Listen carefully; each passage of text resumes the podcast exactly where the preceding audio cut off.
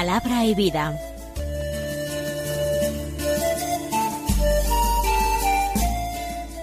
Con el padre Manuel Horta, desde Sevilla.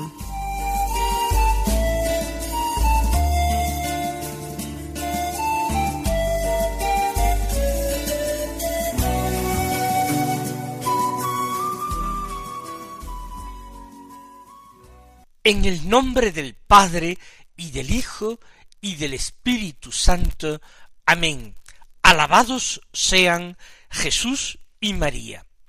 Muy buenos días, queridos amigos, oyentes de Radio María y seguidores del programa Palabra y Vida. Hoy es el martes de la cuarta semana de la cuaresma. Este martes es 29 de marzo. Agotaremos este mes de marzo que nos ha traído el comienzo de la cuaresma. Nos centramos en este desierto que tenemos que atravesar, este desierto en el que se nos hacen presentes nuestros pecados e infidelidades. Y a pesar de todo, no desesperamos. A pesar de todo, confiamos en el Señor. Si Él nos introduce en el desierto, es para sacarlos de Él revestidos de gloria y honor, compartiendo su triunfo. El Evangelio que se proclama en la misa es de San Juan, del capítulo quinto los versículos uno al dieciséis que dicen así se celebraba una fiesta de los judíos y Jesús subió a Jerusalén. Hay en Jerusalén, junto a la puerta de las ovejas, una piscina que llaman en hebreo Betesda. Esta tiene cinco soportales, y allí estaban echados muchos enfermos, ciegos, cojos, paralíticos. Estaban también allí un hombre que llevaba treinta y ocho años enfermo.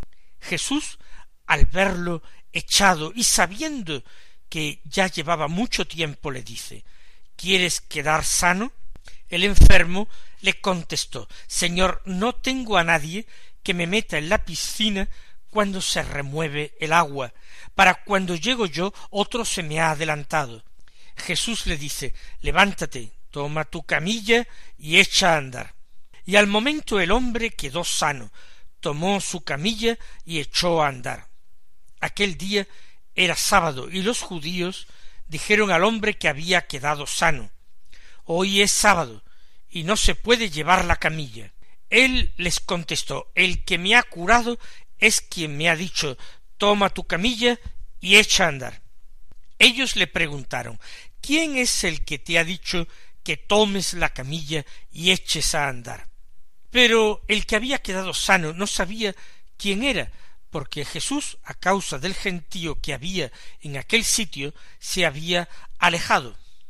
Más tarde lo encuentra Jesús en el templo y le dice Mira, has quedado sano, no peques más, no sea que te ocurra algo peor. Se marchó aquel hombre y dijo a los judíos que era Jesús quien lo había sanado. Por esto los judíos perseguían a Jesús, porque hacía tales cosas en sábado. Precisamente ayer escuchábamos el Evangelio de San Juan, la curación del hijo del funcionario real de Cafarnaúm. Estamos escuchando distintos signos que realiza Jesús. Y el de hoy, la curación del paralítico de la piscina, es también bastante elocuente. Se celebraba, comienza diciendo el texto, una fiesta de los judíos. Y Jesús subió a Jerusalén. En el Evangelio de San Juan se presenta el Señor subiendo a la ciudad santa, no sólo con motivo de las fiestas de Pascua, sino también con motivo de otras fiestas. Se nombra particularmente, por ejemplo, la fiesta de los tabernáculos o de las chozas. Y San Juan describe que junto a la puerta de las ovejas hay una piscina que se llama en hebreo Betesda. piscina también probática. En esta piscina describe hay cinco soportales. Es curioso porque la arqueología ha confirmado en el siglo XX la exactitud de esta descripción. La arqueología ha hallado esta piscina y estos cinco soportales, y allí había muchos enfermos, ciegos, cojos y paralíticos. Era un lugar de curación. Había, según parece, un manantial de agua, y la gente iba con la esperanza de curarse, esperando el movimiento o burbujeo del agua, no sabemos exactamente qué fenómeno. Una glosa posiblemente añadida al texto evangélico primitivo, de forma que en las nuevas ediciones de los evangelios esta glosa no aparece, nos dice que un ángel bajaba de tiempo en tiempo y agitaba el agua y el primero que se metía en el agua quedaba sanado. Es una explicación de las palabras que dice el paralítico. Había un hombre que llevaba treinta y ocho años enfermo. Y es un caso extraño en que Jesús mismo se dirige a él para ofrecerle la curación el Señor quiere realizar este signo y le dice ¿Quieres quedar sano? Es una pregunta que nos llama la atención. ¿Quién no querría quedar sano? ¿Qué hace si no aquel pobre enfermo en la piscina de Bethesda? Espera esto, espera la curación, la espera de un prodigio pero que se repite con frecuencia. Hay otros que tienen la suerte de ser curados allí. No sabemos en qué proporción, pero de hecho hay mucha gente. La esperanza es lo último que se pierde, por eso allí hay muchos enfermos de todo tipo, y el Señor viene a él. ¿Quieres quedar sano? nosotros podríamos escuchar interiormente cómo Jesús nos dice a nosotros lo mismo, cómo el Señor nos pregunta si queremos quedar sanos, y Él nos va a ofrecer unos medios, unos remedios. El Señor nos ofrece los sacramentos, con esa gracia sanadora, curativa que tienen los sacramentos, nos ofrece particularmente el sacramento de la reconciliación o de la penitencia, que en este tiempo de cuaresma nos ofrece un baño de regeneración, un refrescar la gracia bautismal, el perdón de los pecados, un contacto estrecho con la misericordia de Dios, que se nos ofrece gratuitamente si nosotros la acogemos con las debidas disposiciones. Nos ofrece el Señor el sacramento de la Eucaristía, el sacramento de su cuerpo y sangre derramados por nosotros, para el perdón de los pecados. Nos ofrece la vida nueva, nos ofrece la prenda de la inmortalidad, nos ofrece el germen del hombre nuevo, nos ofrece el Señor todos los sacramentos, cada uno en su momento oportuno. Nos ofrece la gracia abundante del Señor. ¿Quieres quedar sano? Usa de los medios que te ofrezco. El enfermo, sin embargo, no se apresuró a contestar sí, quiero quedar sano, sino comienza poniendo excusas. No tengo nadie que me meta en la piscina. No es eso lo que el Señor le preguntaba. Pero él achaca su no curación, achaca su estado de enfermo, al hecho de no tener a nadie que le ayude a meterle en la piscina cuando el agua se remueve. Cuando llego yo, otro se me ha adelantado. Es curioso porque también nosotros ofrecemos muchas resistencias. El Señor nos ofrece estos sacramentos, pero ¿cuántas veces ponemos obstáculos para acoger estos sacramentos. ¿Cuántas veces echamos a un lado esa invitación que el Señor nos hace? No nos hace falta confesarnos, no tenemos pecados graves. ¿Y qué importancia tiene eso que los pecados no sean graves? Aceptando incluso que sea verdad que no tenemos pecados graves, ¿cuántos pecados no graves producen en nuestra vida un estado de parálisis, una incapacidad para actuar bien, un estado de rigidez interior, de petrificación interior que nos impide abrirnos al prójimo fraternalmente y abrirnos a Dios filialmente. Siempre hay excusa. La excusa la tienen los otros que no me ayudan, ayudan lo suficiente. Los otros que no paran de plantearme problemas, que me quitan el tiempo que requieren mi atención y mi intervención. Por eso no puedo ir a misa con más frecuencia, por eso no puedo recibir la comunión. Siempre hay excusas y el Señor sigue diciéndonos, pero tú quieres quedar sano. Por eso el Señor le dice al enfermo, levántate, toma tu camilla y echa a andar. El Señor lo cura, pero pone condiciones, que se levante, pero hay que obedecer, que tome su camilla, pero hay que hacer este esfuerzo y que eche a andar, porque la gracia no se nos concede para nuestro regodeo espiritual, sino que la gracia se nos ofrece para convertirnos en caminantes. Precisamente lo decíamos al hilo del Evangelio de ayer cuando aquel funcionario real de Cafarnaum creyó en la palabra de Jesús y se puso en camino. No solamente creyó intelectualmente, sino que inmediatamente su fe lo impulsó a marchar, a caminar, a volver a la vida, a volver a su casa, en este caso donde estaba su hijo recién curado, donde estaba su familia, a la que se necesitaba que le anunciara el Evangelio. Por eso Jesús le, le cura, le sana, pero en primer lugar le manda, levántate, y él tiene que obedecer, toma tu camilla, y él tiene que hacer un esfuerzo, y echa a andar, y él debe fiarse de esta palabra y emprender un camino. Y se produce el encuentro entre la gracia de Dios y la libertad de aquel hombre, que cree, que se levanta, que carga con su camilla aceptando el esfuerzo y que emprende el camino que Jesús le pide. Son tres pasos, tres pasos que se nos invita también a nosotros a dar.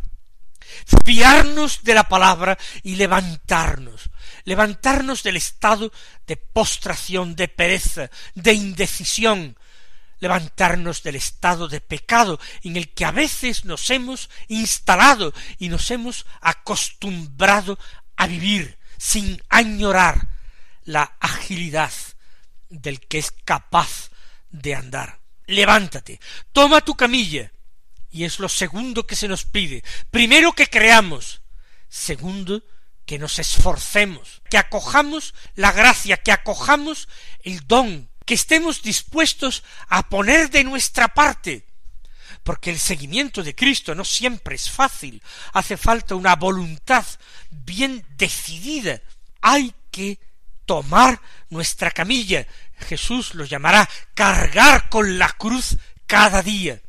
Para aquel hombre la camilla era su cruz y tiene que cargar con ella. Jesús le libra de la parálisis, pero no le libra de la camilla, que tiene que seguir llevando, y no arrastrando, sino cargando. Y por último, echa a andar. Él le devuelve eh, la agilidad en las piernas, le devuelve el movimiento, no para que se siente tranquilamente, sino para que haga camino, para que marchando de testimonio de que ha sido curado por la misericordia de Dios. Nosotros tenemos que recibir el don de Dios, pero para testimoniarlo, para llevarlo a la vida, para convertirlo en camino. levántate de tus pecados, fíate de que el Señor puede perdonarte, carga con la camilla, carga con la cruz de Cristo. Y por último, camina, marcha, testimonia, vive, y en tu vida lleva el anuncio del Evangelio.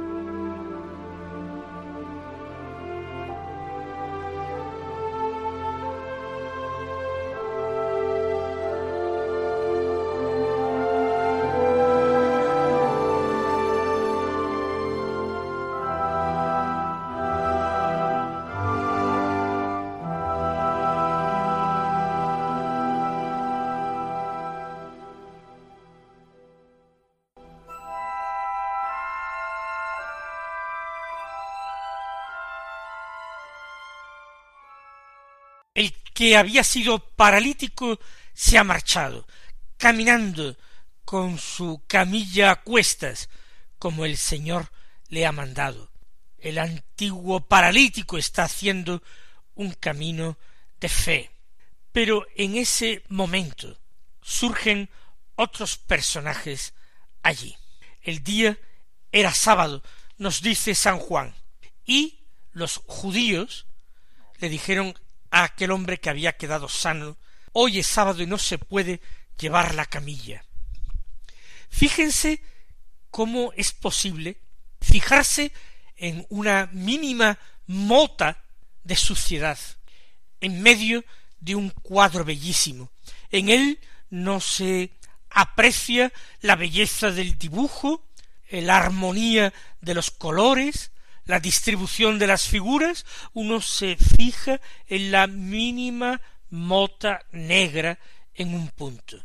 Le dicen los judíos al hombre que había sido paralítico, hoy es sábado y no se puede llevar la camilla, es lo que importa, no le preguntan por la maravilla de su curación, sino por el hecho de que cargue con la camilla. Los judíos, ya lo dije ayer, no son simplemente personas de esta raza o de esta religión, son los adversarios de Jesús, es el falso Israel, no son los verdaderos hijos de Abraham, los hombres de fe, son los que se han cerrado y encerrado en prescripciones puramente humanas, muy alejadas de la voluntad de Dios. El hombre contesta sensatamente y sencillamente el que me ha curado es quien me ha dicho toma tu camilla y echa a andar. Y él está obedeciendo a aquel que le ha curado. Precisamente ha sido curado por su espíritu de fe, su obediencia, su disposición para esforzarse. Llevar la camilla era dar testimonio de que antes él era paralítico, pero ahora ha quedado salvado. Ahora los judíos dirigen su atención en aquel que se lo ha ordenado. ¿Quién es el que te ha dicho que tomes la camilla y eches a andar? Precisamente en sábado. Quizás sospechan que es Jesús y se alegran en el fondo de sus malvados corazones, porque así ya tienen otro motivo de que acusar a Jesús y de qué desprestigiar a Jesús. Manda a los hombres incumplir la ley de Moisés trabajando, cargando con pesos en el día dedicado al descanso. Ocurre que el hombre que había quedado sano no sabía quién era porque Jesús, a causa del gentío que había en aquel sitio, se había alejado. Ya hemos dicho que la piscina de Bethesda estaba atestada de gente, de enfermos, ciegos, cojos, paralíticos. El hombre ha partido, Jesús también se ha alejado, se han distanciado, se han separado, y el hombre aquel no ha tenido siquiera el tiempo, la curiosidad de preguntarle a Jesús su nombre. Tal vez lo sepa, el Señor iba ganando suficiente notoriedad para ser conocido, pero él no quiere arriesgarse delante de los judíos, no quiere correr ese riesgo, ni tampoco quiere perjudicar a Jesús, que ha hecho por él semejante milagro. Por eso calla y dice que no sabe quién le ha hecho andar. Más tarde, dice sin embargo San Juan, Jesús encuentra en el templo a este hombre. Aquel hombre ha ido al templo a orar, quizás a ofrecer un sacrificio de acción de gracias por su curación. Esto es algo importante. El hombre se toma en serio su curación. No ha quedado allí sin más. Él ha ido al templo a dar gracias, a orar, a ofrecer seguramente algo como ofrenda por su curación. Y Jesús de nuevo es el que toma la iniciativa y se dirige a él. Mira, le dice, has quedado sano. No peques más, no sea que te ocurra algo peor. En el caso del ciego del nacimiento, Jesús había dicho ni éste pecó ni pecaron sus padres. Esto ha ocurrido así para que se manifieste la gloria de Dios. En este caso, Jesús hace referencia a un pecado, a un pecado que ha abierto las puertas al príncipe de este mundo, a Satanás, y ha permitido que el hombre sufra aquella parálisis. No peques más, no sea que te ocurra algo peor. La parálisis se convierte entonces aquí en una imagen, en una figura del pecado y en el efecto que el pecado produce en el hombre. Y aquel hombre se marchó después de haber escuchado a Jesús con gratitud, de haberle preguntado su nombre, y le dijo a los judíos que era Jesús quien lo había sanado. Da testimonio. Por eso dice, perseguían a Jesús porque hacía tales cosas en sábado. Ya tienen lo que querían, un motivo para perseguir a Jesús. Mis queridos hermanos, que el Señor nos conceda a nosotros un corazón limpio, sobre todo un corazón sincero.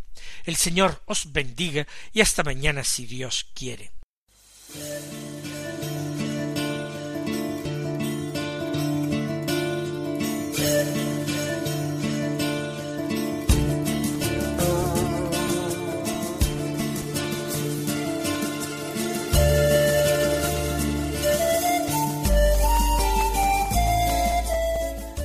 Concluye Palabra y Vida, un programa dirigido desde Sevilla por el Padre Manuel Horta.